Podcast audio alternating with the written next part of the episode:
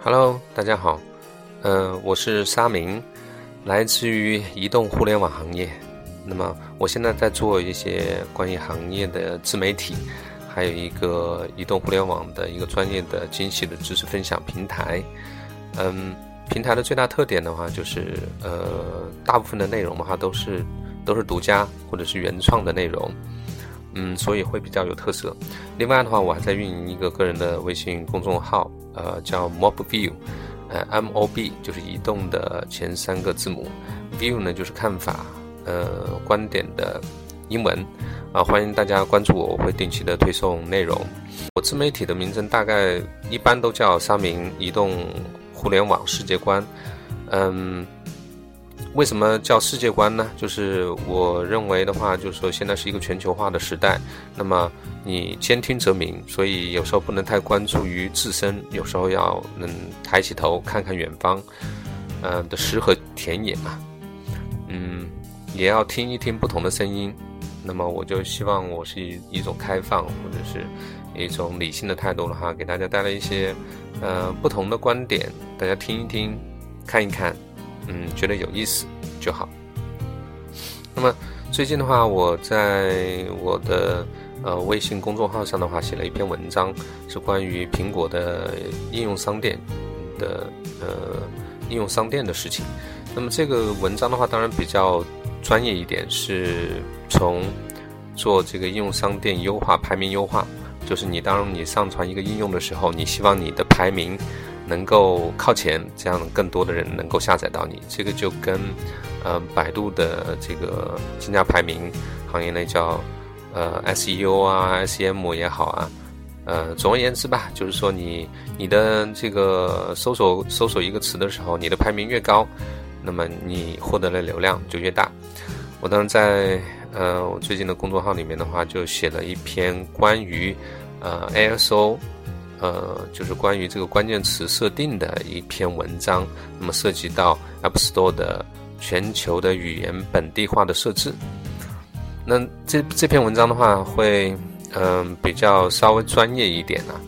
当然，有兴趣的人的话，可以去搜来去看一看，因为呢，它跟我今天在播客里面讲的内容是非常强相关的。因为我今天的话也是，呃，要讲这张呃这个。呃，Apple Store 里面的这个多语言设置的这张表，也就是呢，嗯，其实背景是这样的，我可以大概解释一下。那么美，因为现在是一个全球化的时代，那么你看到这张，呃，每个国家的话，它都会有多种语言，它可能会有多种官方的语言，或者是多种通用的语言。那么美国人的话，就是 Apple 公司的话，苹果公司。他就根据他们对世界的一个理解，给每个国家，当然一百五十五个国家哈，嗯，定义了五一百五十五个国家和地区，准确的说是，呃，定义了相应的这个语言，嗯，那么我就仔细看了一下这张表，我觉得呃非常有意思，呃，所以今天就来跟大家分享一下这个事儿，嗯，为什么？觉得有意思呢，因为我又联想到原来听说过的一些英国人对美国人的一些，因为我有些英国的朋友哈，他们总是看不起美国人，然后会讲一些美国人的笑话。常讲的一个笑话就是，呃，我要去美国度假啦，然后碰到美国人跟他们聊天，呃，美国人就问我从哪来的，我说从英国来的，呃，美国人就问，嗯，那是不是很远啊？你开车要开多久？哼哼。所以这是一个英国人对美国人的，就是嘲笑他们地理知识有多么烂的一个笑话。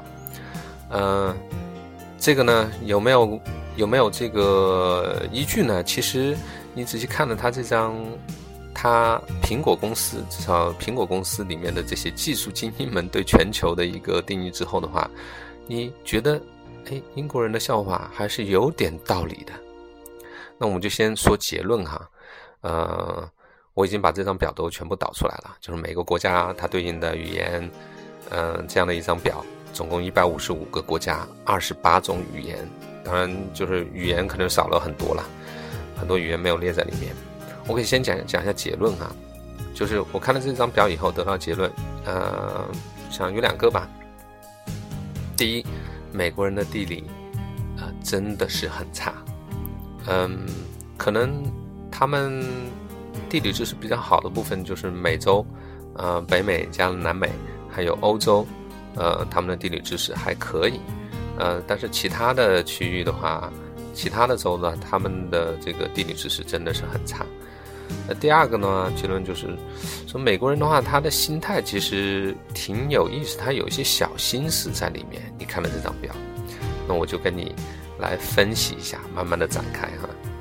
嗯，第一，我们先从他对这个世界的整体的划分来看，他把这个世界的话划成了五个部分。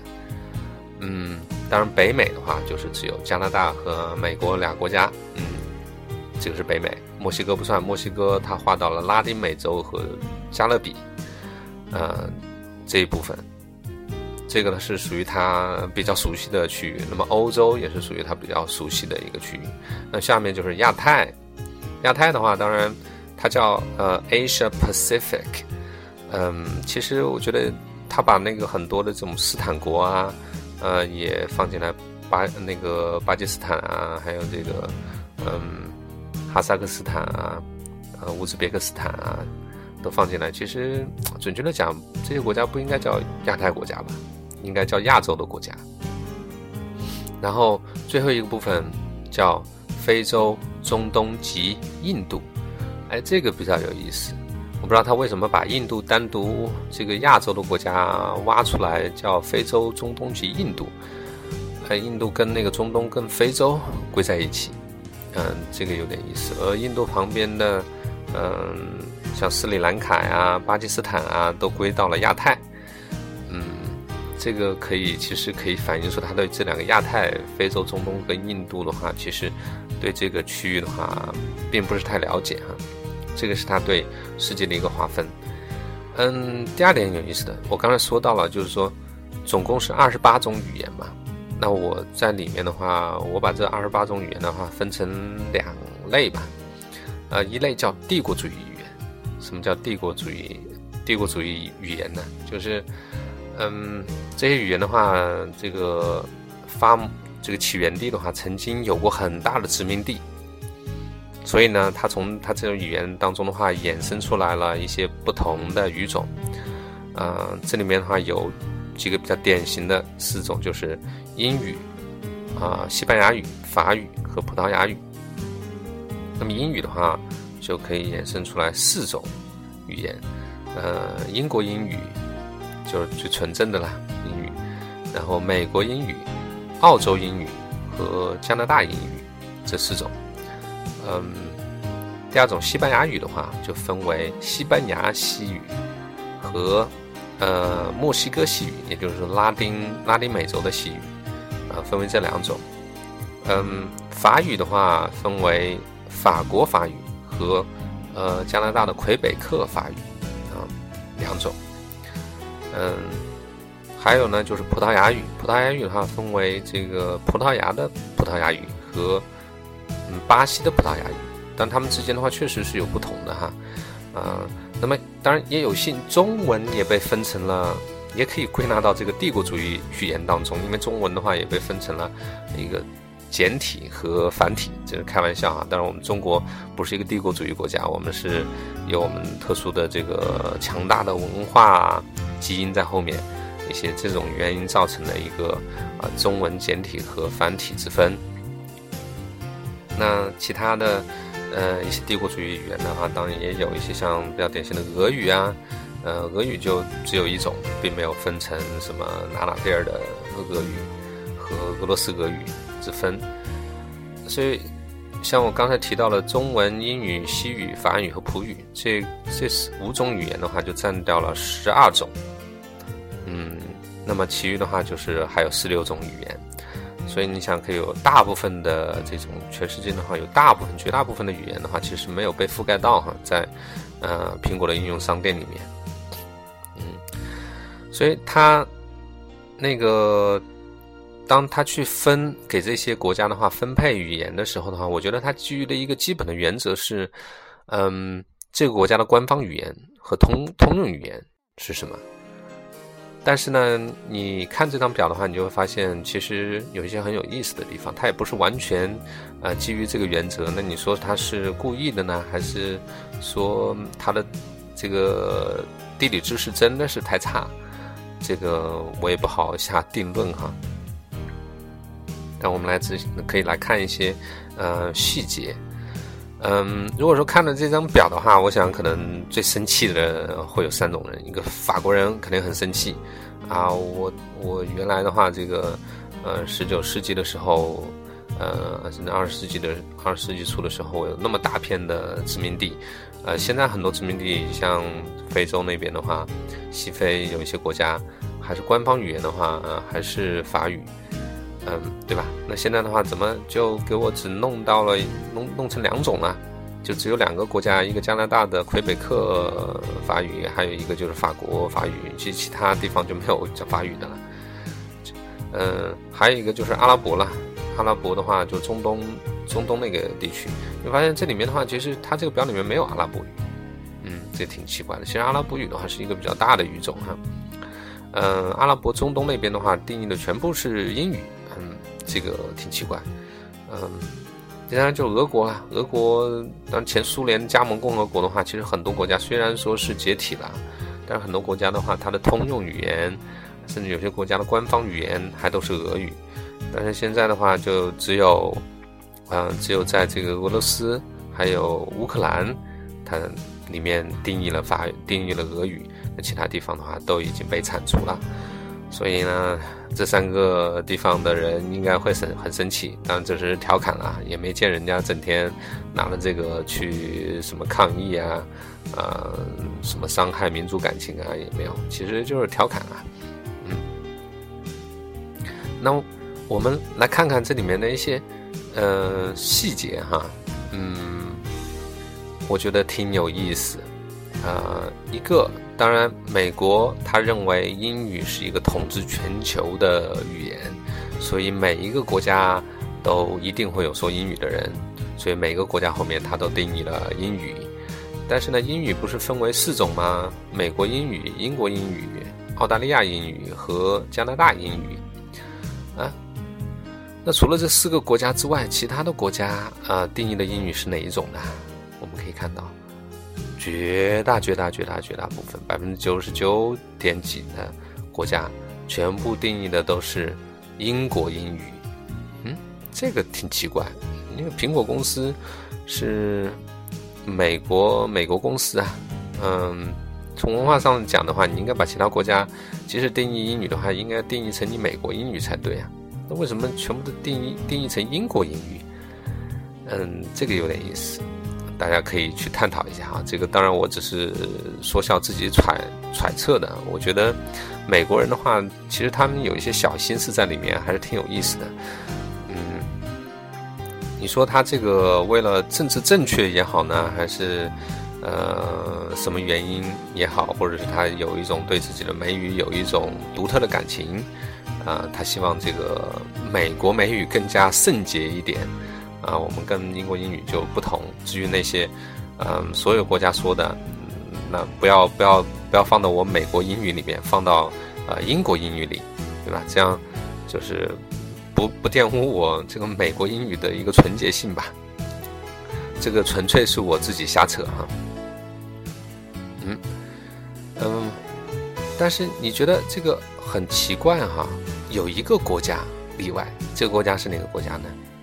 日本，哎，日本它在里面定义的英语定义成了美国英语，哎，这事儿就挺有意思，嗯，它为什么单单把日本挑出来，啊，定义成美国英语呢？呃，其他所有的国家的话都定义成呃英国英语，那当然除了加拿大、啊澳洲和新西兰之外哈，嗯。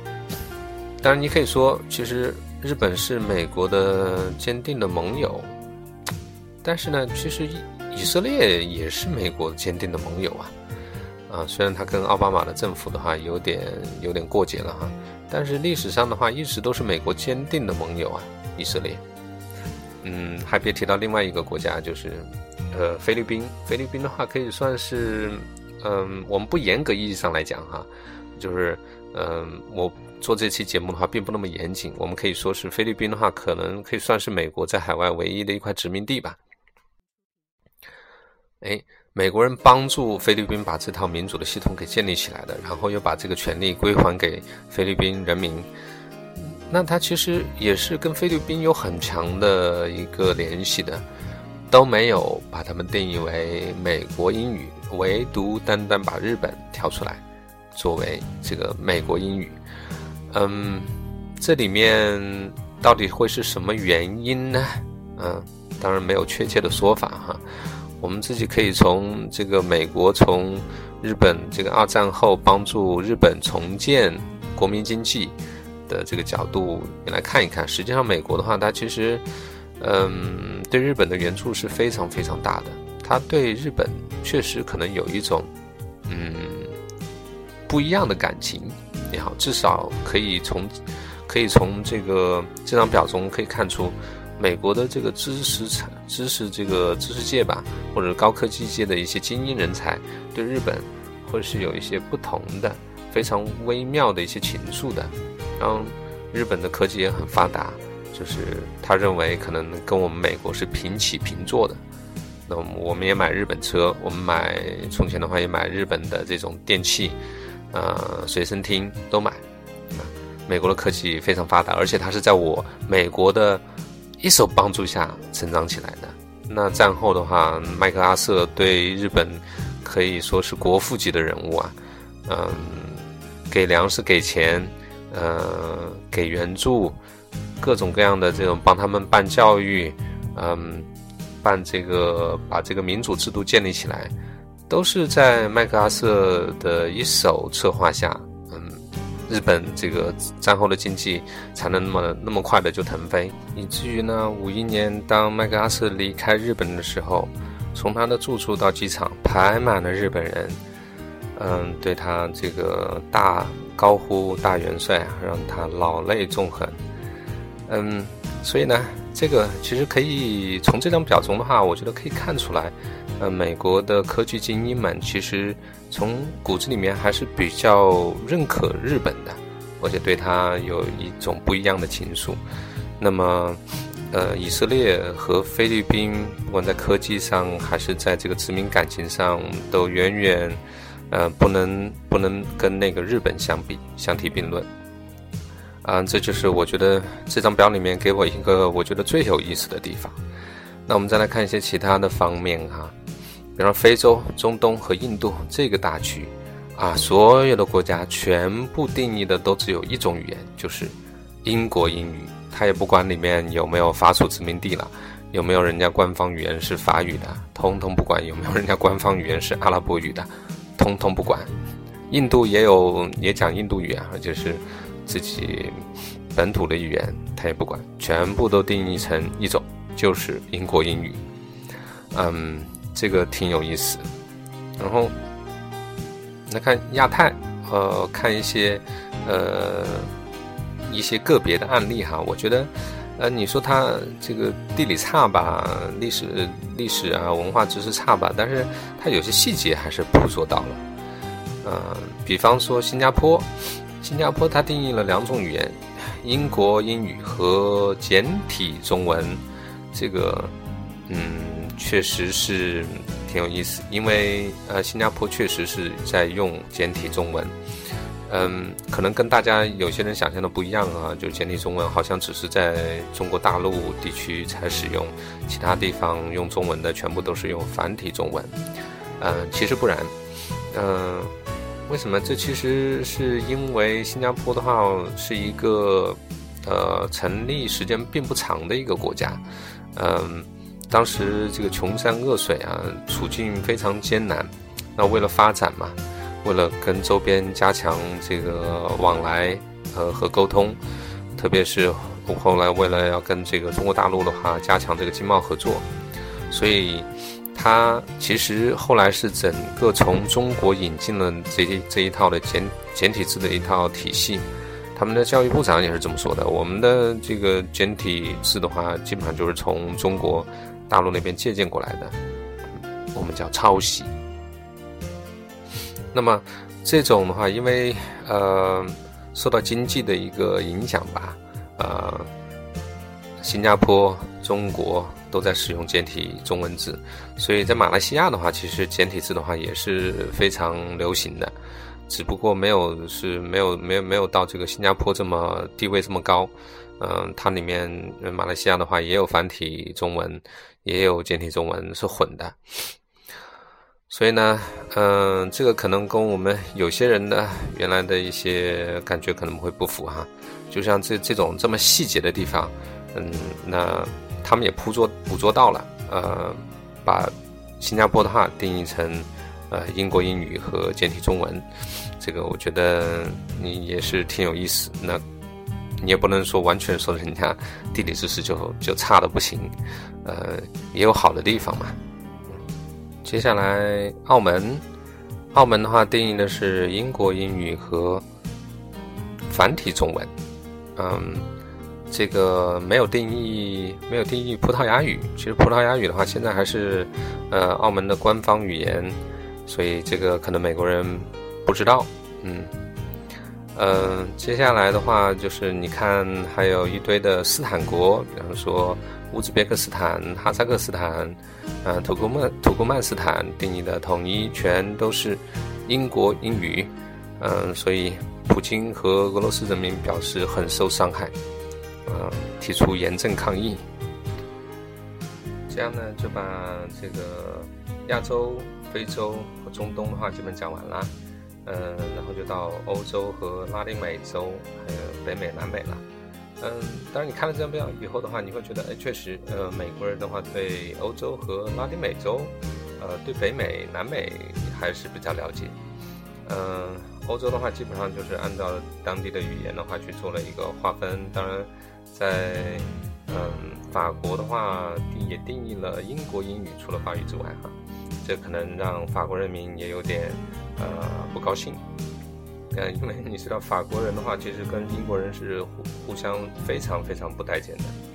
就就是大家都原来都传闻说，你要是在法国去旅游的话，嗯，你问你问他用英语问他问问他们的话，他们基本上是不理不睬的。嗯，除非你说 b a c l e 是哇，嗯，然后他才会跟你去说一些英语。嗯，当然现在的话可能也不一定这么严重了哈，因为法语其实现在的地位的话，我觉得真的是已经低到低到不能再低了这种地步了。嗯，那你看其他的，基本上的话都还是比较比较对的。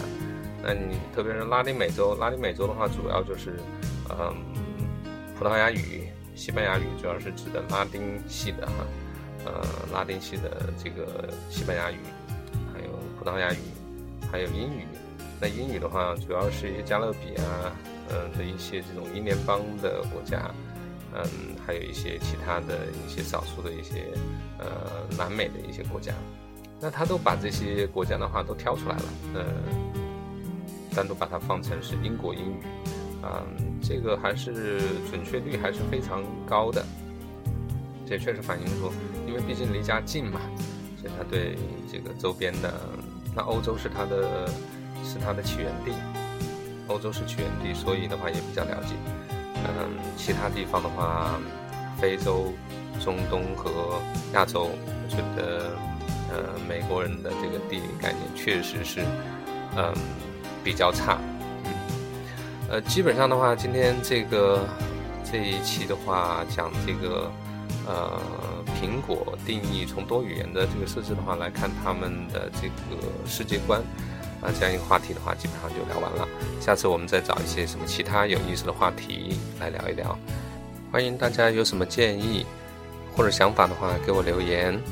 嗯，我的波段号是 FM 幺五四七三幺六，我的个人微博呃公众号是 Mobview。最后。如果你喜欢我的节目，请点击红色的订阅按钮，以后每次更新会有提示。你不点一下吗？